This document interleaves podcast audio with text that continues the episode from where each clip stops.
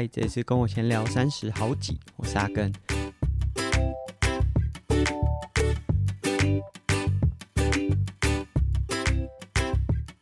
这是我们六月的第一个单集，但是六月才刚开始不到一周的时间呐、啊，就觉得哇，超级累，超级忙。我们在六月一号呢，新大附中的泳池正式开始营运了。不过在这个营运前啊，真的是焦头烂额，事情真的超级超级多。就除了营运方面的这些事务琐事啊，那。我自己还是有一些相关的工作嘛，无论是去恒春，或者是我本来要接了一些呃演讲啊，所以所有事情真的都塞在一起。然后我们在泳池经营的时候，也是遇到蛮多的挑战呐、啊，无论是硬体上面，就有时候啊这个呃有问题，那个有问题，需要修，需要调整。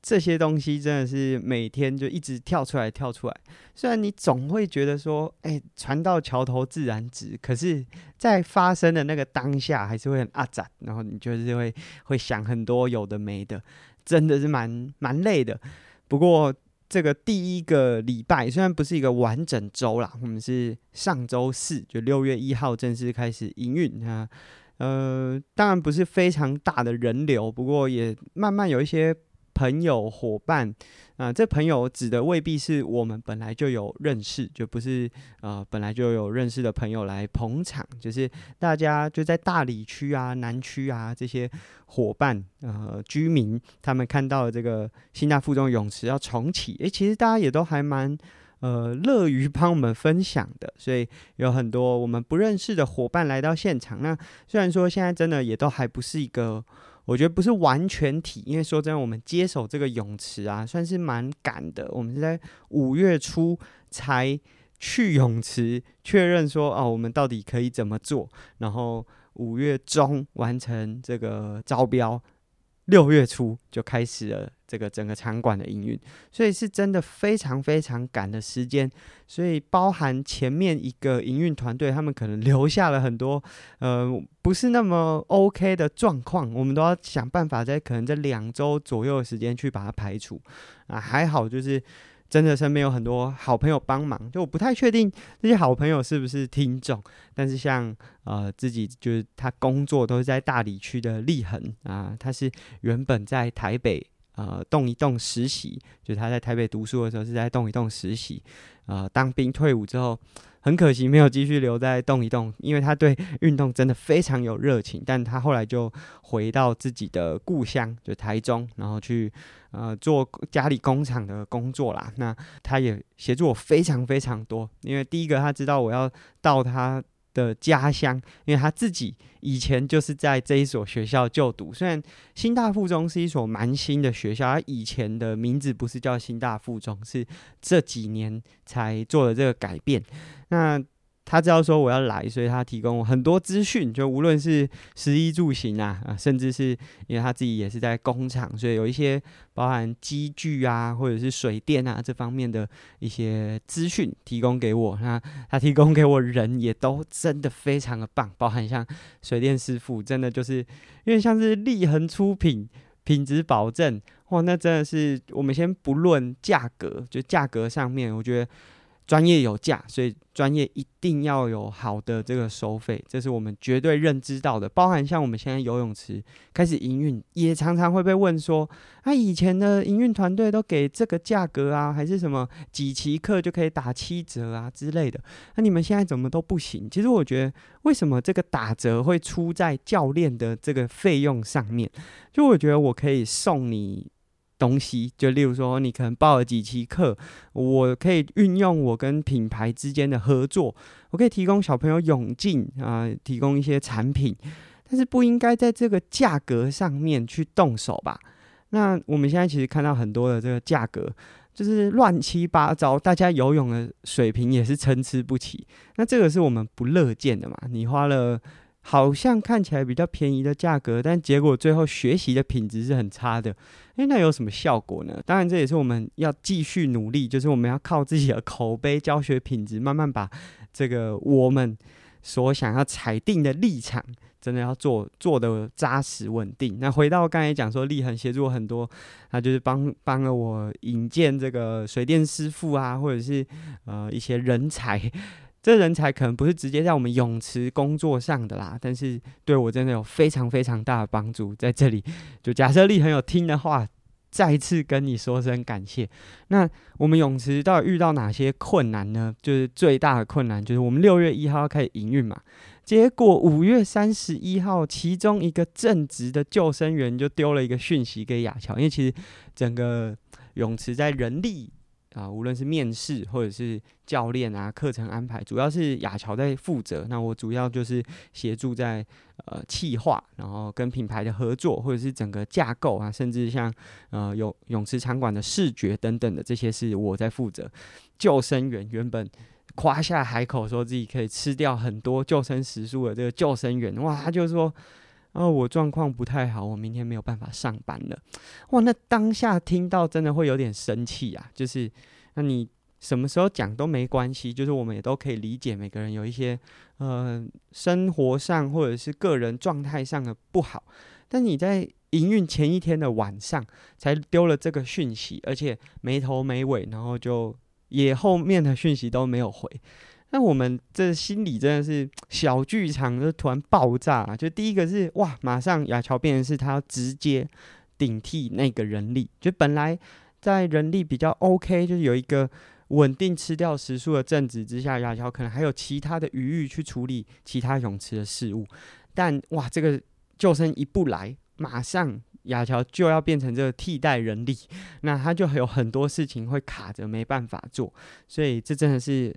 泳池我们营运第一周第一天呐、啊，这应该是倒数前两个小时才收到这个讯息，我马上乱七八糟。不过还好，真的就是。很多伙伴就是我们本来有一些攻读的救生，哎，愿意吃掉再多吃一点时数下来，然后协助我们在第一周还算是安全下庄。但后面我们还是得再找到原本空缺的这个人力，不然都如果都是亚乔下去补的话，哇，那真的是会是蛮大的一个挑挑战。那说真的，就是我们当看到这个救生员传了这个讯息给我们的时候，一来是很生气嘛，就是你。你可以提早讲，那如果有状况，我们还有时间可以去做准备。那甚至真的发生了，那我们也可以了解，看你有什么状况可以协助。这是我们生气的点。可是呢，就是我们内心又会觉得说，哎，会不会他真的有一些心理上或者是个人状况上面的障碍？那因为我自己是。曾经有非常低潮过，然后有去呃寻求心理咨商啊这些手段，来让我自己走出那个状态。所以我也会觉得说，那如果他有状况的话，如果我们又好像是一个哇讨厌的资方啊，那个感觉好像也太过度了。可是因为这实际的状况就立即就发生了，我们也觉得说，你有什么状况也是可以讲出来。总之，这是我们自己觉得哇在。开业前的大概倒数两个小时发生的状况，哇，让我们真的受到很大的冲击，也让我原本就在上周是三四五三天会留在恒春呢，就决定说啊，就是礼拜四的活动一结束，要赶快搭高铁，就垦丁快线转高铁，然后就把我的车就留在恒春，因为我这周就节目播出的这周还要再下去一次，我就赶快。在深夜回到园林，那隔天周五的时候，至少就是泳池可以有一个人力。那其实我们那个小剧场还有一个部分，就是想说，这救生会不会是别的游泳池派来乱的？就是。其实泳池真的很缺救生员，就是这是目前的现况。那其实网络上有很多分析，就例如说救生员的薪资啊、很难上去，然后未来发展性可能也不是这么好。那这是我们很努力在解决。第一个是我们给的薪资，说真的，比起甚至是台北的价码都还算优渥。那另外在养成或者是未来发展上面，我们也很乐于让。他们可以有一些不一样的发展性，例如说，我们有铁人的教学，我们有很多延伸的，啊，甚至我们员工福利算是很好。毕竟我们跟很多品牌有合作，除了刚刚讲的薪资之外，就是在员工的很多福利上面都是尽力去争取。所以，我们也在想说，诶、会不会这是别的泳池啊来乱啊？找个人先假装卡一个阵子，然后真的到我们要营运的时候才让我们开天窗。这当然是小剧场啊，也无从求证啦。但是如果真的是这样，真的是保佑他全家一切顺利。总之，这是这个一周，这六月的第一周就遇到满满的挑战。那今天的节目呢，说真的没什么时间准备啦，就听起来这么忙，所以等一下可能会分享呃这几天诶有一个有有的一些感受。那首先是在听众赞助，不是订阅赞助，然后听众呢 Ben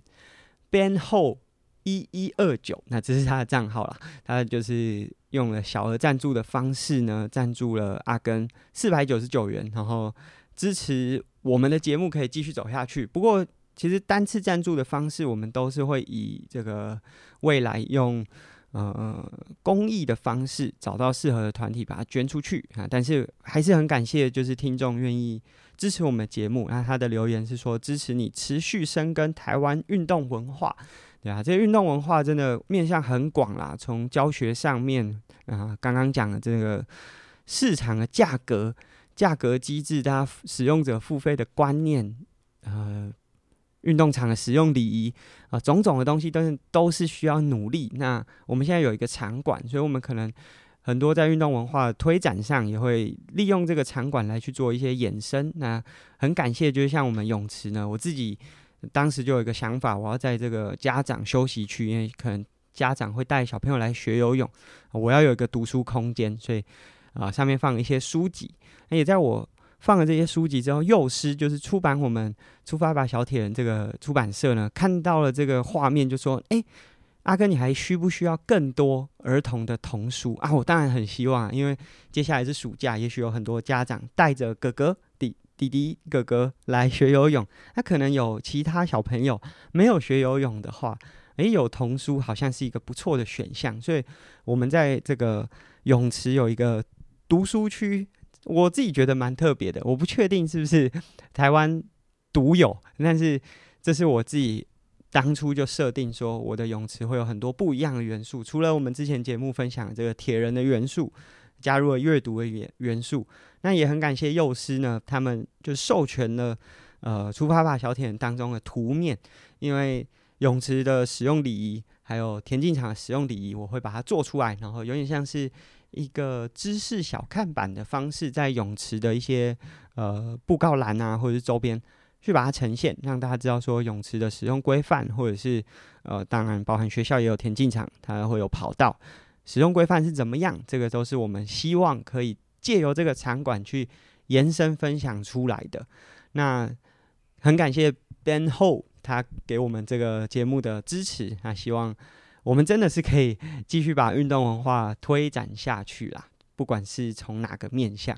啊。那今天的节目呢，其实是跟六月三号这个世界自行车日是有关系的，World Bicycle Day。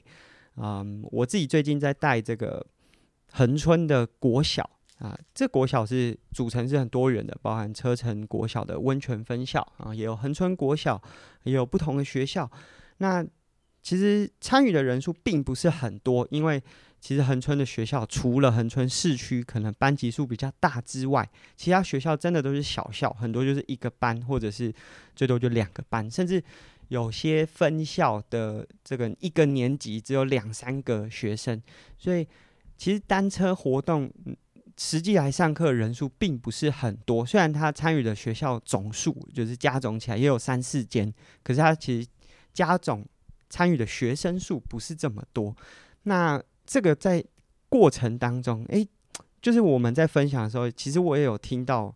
呃，有人会跟我说，但我觉得他立场是很好的。他觉得说我这样做，我个人会不会很累，就烧掉我自己很多时间，然后推展的效果可能不是不是像我在例如说台中、台北这些主要的台湾城市办活动来的这么有效率。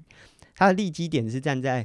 我会不会太累，我把时间塞在那里会不会太累？呃，我也很感谢就是这样子的关心，但是。就对我来说，这个目的啊，就是就是因为这些地方能够取得相关的资源是困难的，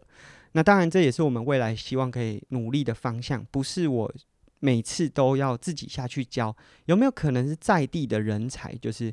可能我们这次带的是国小五六年级，那也许三年之后他从国中毕业变高中生了，有一点骑车能力，甚至也有骑车的兴趣，有没有可能是让他们留在在地继续读书，甚至读到高中、大学毕业回来？可以去带这件事情，这是未来要努力的。但是这当然是很长远。可如果以当下就现况来说的话，我们在做的这个推广，就是希望可以有更深一层的影响。那说真的，你说台北、台中、高雄要找到单车客，可能不是像游泳课那么容易，但是绝对还是就是你只要愿意开始找，都找得到。但相较之下，在恒春呢？即便有这样子的选项，但是这地大物博，我指的博不是博大精深的博，是这个薪资微薄的薄啊。地大，但是物力人力也好，真的是比较稀缺。那在这样子的状况之下，总是要有人踏出第一步嘛。那我觉得这次我很感谢 Linda 邀请我，那这真的就是第一步，就是希望可以用。呃，不一样的角度切入，它不是学学校教育，它是体制外的教育，也用这样子的方式进入到学校里面去和这些学生分享。那刚刚我们听到的是，就是我的朋友，他觉得我这样跑一趟去横村，我开车可能要三四个小时，然后我就算搭车，可能也都有非常大的时间成本。当然，我自己是想尽办法，就是我除了去教。这个单车课之外，我也去做猪爸爸小铁人的分享。我用这样的方式去稀释掉我的交通成本。但我的朋友会认为说，哎，同同样的方式，你如果用在别的城市，效效率会不会更高？你可以影响的人人次数会不会更多？我很感谢我的朋友，但是呃，这让我想到了，就是我曾经在。世界自行车日的时候，做过一个线上的活动。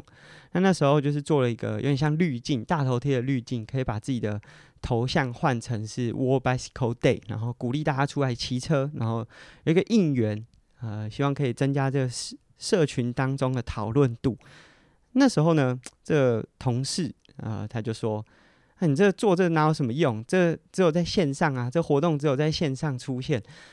可能大家会留言，会换大头贴，可是它没有什么实际实质的意义嘛。那但是我觉得这里听起来都很合理，我也很认同他说的，就是只是网络上换个大头贴有什么意义？可是大家要先了解一下这个先辈的时空背景，当时是在疫情之下，三级警戒，根本没有办法办实体的活动，所以当时那已经是我想到线上方式能够做到连结性。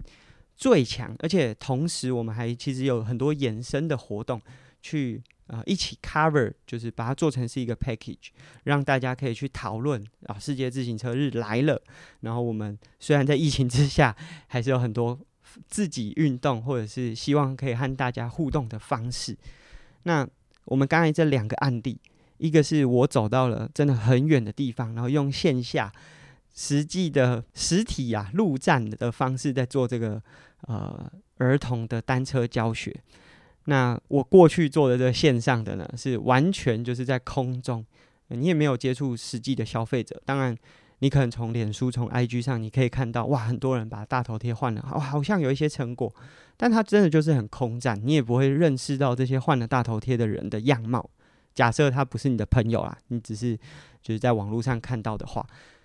这两个真的是截然不同的差异，一个就是空战，一个是陆战。我的心里就会想说，哇，做空战也会被骂，骂说不够落地；做陆战，人家会觉得我们效率不好，然后可能觉得说这个时间成本太低。但大家的立场不是坏的，他们只是提供一个建议，认为说可以做得更好。但是我觉得呢，这也让我去思考说，就是现在社群真的是各种媒介啊，有短影音啊，有。很多不同的方式，你可以去做各种的内容产出。像我现在在做 Podcast，可能就是飘在空中，可是我也很长。就例如说，像上周办这个 Lululemon 的跑步活动，那也有很多是听众啊。那空战就一定只能飘在空中嘛？其实我觉得就是在这样子，这大概呃两件事件啊，都是发生在世界自行车日的前后，都是相同的主题，都是跟骑车有关。一个用空战，一个用陆战，好像是截然不同的评价。可是呢，最特别就是，诶、当事人都是我。统整完这些，我会觉得说，其实。现在的这个环境啊，已经真的不是只有谁做空战做得比较好，谁做陆战做得比较好，已经变成是谁有办法去整合实实际的行为。当然，所有方法，只要你有办法号召大家动起来，我觉得就是好方法。像这一次我们泳池开始经营了，我们也开始做 IG，也开始做 Facebook。我们想尽办法在推的时候，我也很担心说，哎、欸，会不会这个社群上看到的都是我台北的朋友，或者是其他城市的朋友，他对我泳池是完全没有帮助。所以我们在做的时候，也都会去思考说，那、除了线上的内容产出，我要怎么让这个线上的东西可以变成是更实际，对于泳池有帮助的？那其实每个人的利基点都是好的。刚刚在。我在分享这两个案例，在世界自行车日，无论是我做了这个线上的滤镜，或者是我线下走进恒春的地区去教小朋友的时候，我们用的方法可能不同，但是利基点，那些给我建议的人，他的利基点也都是很好的。那这真的是需要互相的去理解。呃，我自己觉得我是少数可以就同时做空战，就是社群也可以做，也可以做像现在这种 podcast 做 YouTube。而且我可以自己亲自下去教课，我是少数这样的人。但是呢，在大部分的现场当中，有很多做着空战的人，完全不理解陆战的价值。他会认为，就像刚刚讲的，他们觉得哦，陆战这个影响速度太慢，传播速度太慢。可是陆战的粘性很强啊！就这个，我这次去教了恒春的小朋友，我想。但不敢保证说他们长大之后还会记得我，可是他们以后骑车的时候一定会想起来，当时有一个人是这样教他的。那这是影片可能做不到的，影片可能有人看了，可能有几万个人看过，可是大家印象可能不会保留这么久。那做陆战的，我觉得有的时候也会觉得说，哦，我自己都是。扎扎实实的、脚踏实地的在做哇！你们空战的都是飘在空中，没没路用，就那个影响力太弱，没有连接，大家只是想 抽奖换奖品。可是其实空战它还是有很大的效果，它可以把一个单一的价值散发到更广大的群体。那也许这样子的发散，对于未来如果这个陆战的部队 想要拓展到其他地点的时候，哇，你会发现，哎、你当初那些空战所做的影响力，虽然说刚才讲说看了一个影片之后，诶，你可能久了就忘记了。但是如果看完一个影片啊，过了一年、一年、两年，突然诶，当初影片里面讲到的一个概念或一个活动啊，实际的走到你的生活当中的时候，那个连结性就是变成是一个 combo。我觉得最。大的最对我自己来说影响最大的一个例子就是 Xterra。我在很多访谈有说，我认识 Xterra 是在二零一一年，就是我那时候开始比铁人三项，然后因为刚好在工作的地方也有 specialize 的这个经销，所以上了很多教育训练，看了很多他们 specialize 拍的影片。那时候影片里都有介绍 Xterra 的运动，所以我对他非常有印象。虽然我从二零一一年到二零一七年。从来没有比过 Xterra，甚至没有真的看过 Xterra，甚至我根本不知道 Xterra 距离，就是它的距离，很多东西都是进驻到台湾之后我才知道的。可是当我知道 Xterra 要在台湾举办的时候，当初那个在网络上空战的这些内容，和后来我所接触到实际 Xterra 在台湾所推动陆战的这些内容。突然就结合起来，那这对我的影响是非常大的。所以今天的这个分享啊，我觉得不是要和大家分享说，哦，我在恒春做的很辛苦了，你们都不懂，或者是我以前做的这个我 Bicycle Day 换了个社群，然后啊，我其实做的很好，你们都不懂。其实我很理解大家对我所做的事情，可能在部分不认同的点在哪边，而且说真的，他们也不是要批评我，只是会觉得我好像这样做。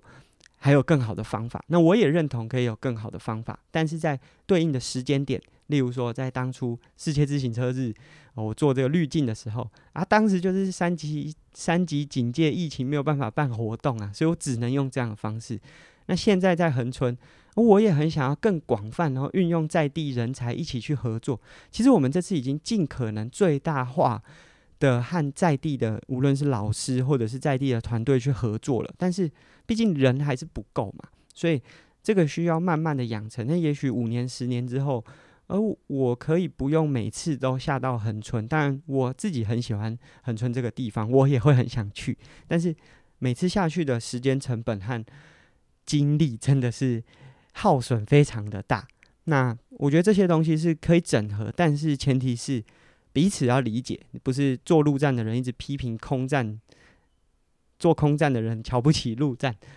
这是今天的分享，刚好在世界自行车日出现的时候，因为我就是同时是刚好在做恒春的这个呃儿童单车教学，同时我动态回顾又跳出当年我做的这个计划，呃，想到被批评的时候，心里的感觉啊，两件事情围绕在同一个主轴，用了不同的方法，那，遇到了截然不同的回馈，结果发生在同一个人身上。那这是今天的分享。说真的，没有什么太多时间准备专题，就是特殊的主题，因为最近真的超级的忙。不过忙呢是在空中的这些内容，在空战的内容很难做得太深度，但是在陆战上面呢，在新大附中的泳池，我们开始营运之后，活动也真的蛮多的，就包含我们现在六月份有体验课程，就如果你对于要怎么上游泳课不是很清楚的话，你可以就是花个一百五十块来我们的泳池体验一下我们的教练。我们教练真的都非常的优秀，就无论是他们都有呃过去的竞技呃经验，或者是他们对于游泳教学，就包含我们自己有做内训，呃彼此可以交流，互相成长。那这个是在游泳教学体验上面，同时。我们都已经讲了，我们是最懂铁人的游泳池，所以我们从六月开始就有有呃铁人三项的团练，在六月十三号和六月二十号都是礼拜二的晚上六点四十五到八点。那呃，你只要是铁人会员或者是购买铁人单次票，就可以不用再付其他额外的费用参与。那假设你有车子，就你有自己的自行车，你就可以停在。我们的泳池柜台旁边，甚至你可以借用训练台，在游完泳训练之后来做转换自行车的转换。那欢迎大家有空的话可以来这个场馆看看。然后假设你过去就在新大附中消费过，就，游泳过啦，因为前一个游泳营运的团队呢，他们退场的时候其实是有一个票券退费的机制。但我想很多人就是这个票券就忘了退，或者是有各种原因，所以我们在七月十五之前，就是如果你是过去就有来新大附中游泳池运动的伙伴，你可以拿着旧票券入场，可以享半价的优惠。那这虽然不是我们的全责，就是这是前一个营运团队所留下来的这个票券嘛，那这理论上来说是他们要处理，但是我们也觉得说。啊，我们自己也当过泳客，就是散客，我们也会票券过期了啊，营运团队不见了，哇，没没有得退，会觉得很可惜。我们自己也有这个经验嘛，所以我们想说，呃，以我们可以做到的事情来协助大家。但如果要叫我们退费呢，这真的是没办法，毕竟我们就不是这个前一个营运团队嘛，所以。这个假设刚好我们有听众呢，是过去就是在新大附中游泳的伙伴的话，你还有旧票券，你可以在七月十五之前持旧票券入场，会有半价的优惠。那相关的讯息，其实在这个新大附中的泳池 Facebook、IG 都会不断的更新相关的内容。那也欢迎大家，就是无论是在游泳、来上课、来铁人团练，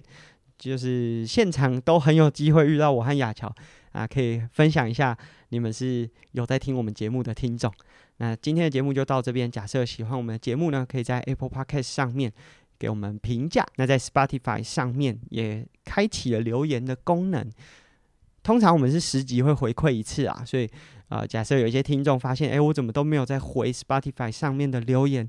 哎，敬请见谅。毕竟我们的收听数没有那么多。那我们就下一集节目见喽，拜拜。